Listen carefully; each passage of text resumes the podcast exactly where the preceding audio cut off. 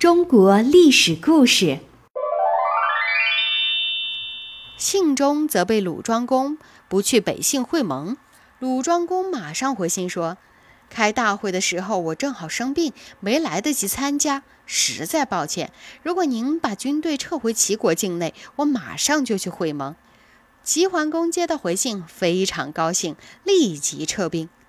鲁庄公带着曹刿去齐国会盟。到了齐国的柯地，只见会场的前后左右都布满了士兵，气氛是十分的紧张啊！鲁庄公见这阵势，先就吓呆了。上台阶的时候，两腿直发抖。曹刿手提利剑，紧跟着鲁庄公的后面。齐鲁两军刚见过面，一位大臣捧着一盆牛血上来了，请两位国君是嗜血立盟。按照当时的规矩。立盟约的人呐，要把牛血是涂在嘴唇上，表示诚意。两位国君刚要伸手沾血，只见曹刿抢前一步，一把抓住齐桓公的袖子，举过宝剑。这时候，管仲急忙跑过来，用自己的身体挡住齐桓公，厉声问道：“你要干什么？”曹刿说：“鲁国连年战争，眼看就要亡国了，你们不是说要扶持弱小国家吗？为什么不替鲁国想想呢？”管仲问：“你有什么要求？”曹刿说：“齐国倚仗自己强大，欺负弱小的鲁国，抢走了我们的汶阳之田。今天就请你们还给我们，否则休想让我们订立什么盟约。”管仲回头对齐桓公说：“主公，您答应他吧。”齐桓公紧盯着曹刿的剑，忙说：“我答应，我答应。”曹刿这才收起了宝剑。接过盆子，请两位国君试血。仪式完了，曹刿对管仲说：“您是齐国的相，我想和您试血，请您也担保一下，实践你们国君的诺言。”齐桓公说：“何必呢？我向你起誓。”说完，便指着天对曹刿说：“让上天作证，我一定退还汶阳之田。”曹刿这才向齐桓公拜了两拜，表示感谢。会盟结束以后啊，齐国的大臣们很生气，都要求齐桓公是杀掉鲁庄公，好好出一下这口窝囊气。齐桓公不同意，他心里想：土地与信用比起来，哪个重要呢？有了信用才可以称霸，称了霸什么没有啊？何必为一小块土地逞能呢？所以他对大臣们说：“我已经答应人家了，说话就得算数。”大臣们只好作罢。第二天，齐桓公摆下酒席，欢送鲁庄公，随后就把汶阳之田如数还给了鲁国。鲁庄公带着曹刿，高高兴兴地回国了。诸侯们听说这件事儿，都佩服齐桓公讲信用，都想依附齐国。魏、曹两国也派人来赔礼道歉，并且请求会盟。齐桓公就请他们一起去讨伐宋国。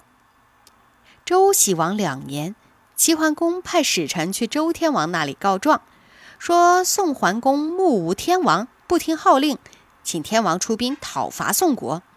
周喜王答应了齐桓公的请求，于是齐桓公率领着天王和齐国、陈国、曹国的军队，浩浩荡荡开到了宋国边界。大夫宁弃对齐桓公说：“主公奉天王的命令会合诸侯，最好是先礼后兵。您让我们先去劝一下宋桓公讲和，你看怎么样呢？”齐桓公一心想让各国诸侯真心服他，便传令军队停止行动，让宁戚去见宋桓公。宁戚见了宋桓公，深深地行了一个礼。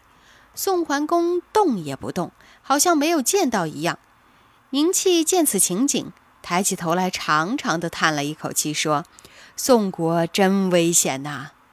齐桓公说：“您这话什么意思呀？”宁弃反问宋桓公：“在您看来，您和周公谁更贤明啊？”宋桓公回答说：“周公是圣人，我怎么能和圣人相比呢？”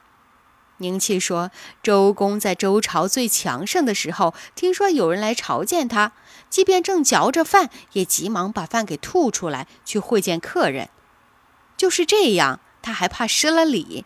可是您怎么这样呢？”宋国这样衰弱，国内接二连三发生杀国君的事件，您的军位并不牢靠。就算您像周公那样的贤礼下士，有本事的人恐怕也不愿意到您这儿来。何况你还这样傲慢呢？宋国的处境还不危险吗？齐桓公听了宁戚这样一番话，忙说：“我没有治国的经验，先生不要介意。”宁戚说。如今王室衰落，诸侯谁也管不了谁了，篡权杀君的事儿常有发生。齐侯不忍心看着天下这样乱下去，这才奉了王命，在北信会合诸侯，好不容易确定了您的君位，订立了盟誓。不想自己没干，您就暗地里跑了。您的眼里还有天王吗？现在天王大怒，派齐侯兴师问罪。您先不服从天王的命令，现在又和天王的军队对抗，触犯了众怒，不用打战争的胜负，不是就明摆着吗？齐桓公忙问：“先生有何高见？”宁戚说：“依我看呢，您不如送点礼和齐国会盟，这样呢，天王和盟主都高兴，仗打不起来，宋国也就安全了。”齐桓公又说。眼下齐国兵马已到，哪里还会同意讲和呀？宁戚安慰他说：“齐侯啊，一向是宽宏大量，不会记仇的。您看，鲁国不去开会，后来认错了，齐国不但是和鲁国定了盟约，还连从前占的地儿都退还给他了。何况您呢？”齐桓公就忙派使臣带着礼物和宁戚一起到齐桓公那里去认错去了。齐桓公很高兴，将宋国送来的礼物转送给了天王的使者，并同意了宋国重新入盟的要求。周喜王三年，齐桓公又约会没有去北杏会师的魏镇城，以及中途跑掉的宋国在燕地的会盟。这样，大多数诸侯都承认了齐国的称霸的事实，齐桓公便成为了春秋时期的第一霸主。打这以后啊，各大诸侯国之间接二连三的互相争霸，战争是越打越激烈。这是什么原因呢？主要是因为当时社会经济发展比较快，各国的发展又不平衡，强大起来的国家和民族不满足同弱小国家和平共处，要求占用更大的地盘，拥有更多的劳动力，掌握更大的权力。因此啊，就经常发生利害冲突，出现了大国争霸的局面。历来都说春秋无义战，当时各国统治者为了各自的利益打个不停，确实给老百姓带来了巨大的灾难。但是从客观上来看，争霸战争的主要方面还是推动了社会的进步。在战争过程中，各族人民是频繁来往，相互影响。这就加速了各族人民相互同化和融合的步伐，加速了整个中华民族的前进和发展。几百个小国逐渐归并为几十个，啊，以至于几个大国，为统一的多民族的封建帝国的建立奠定了基础，也为全国性的统一准备了条件。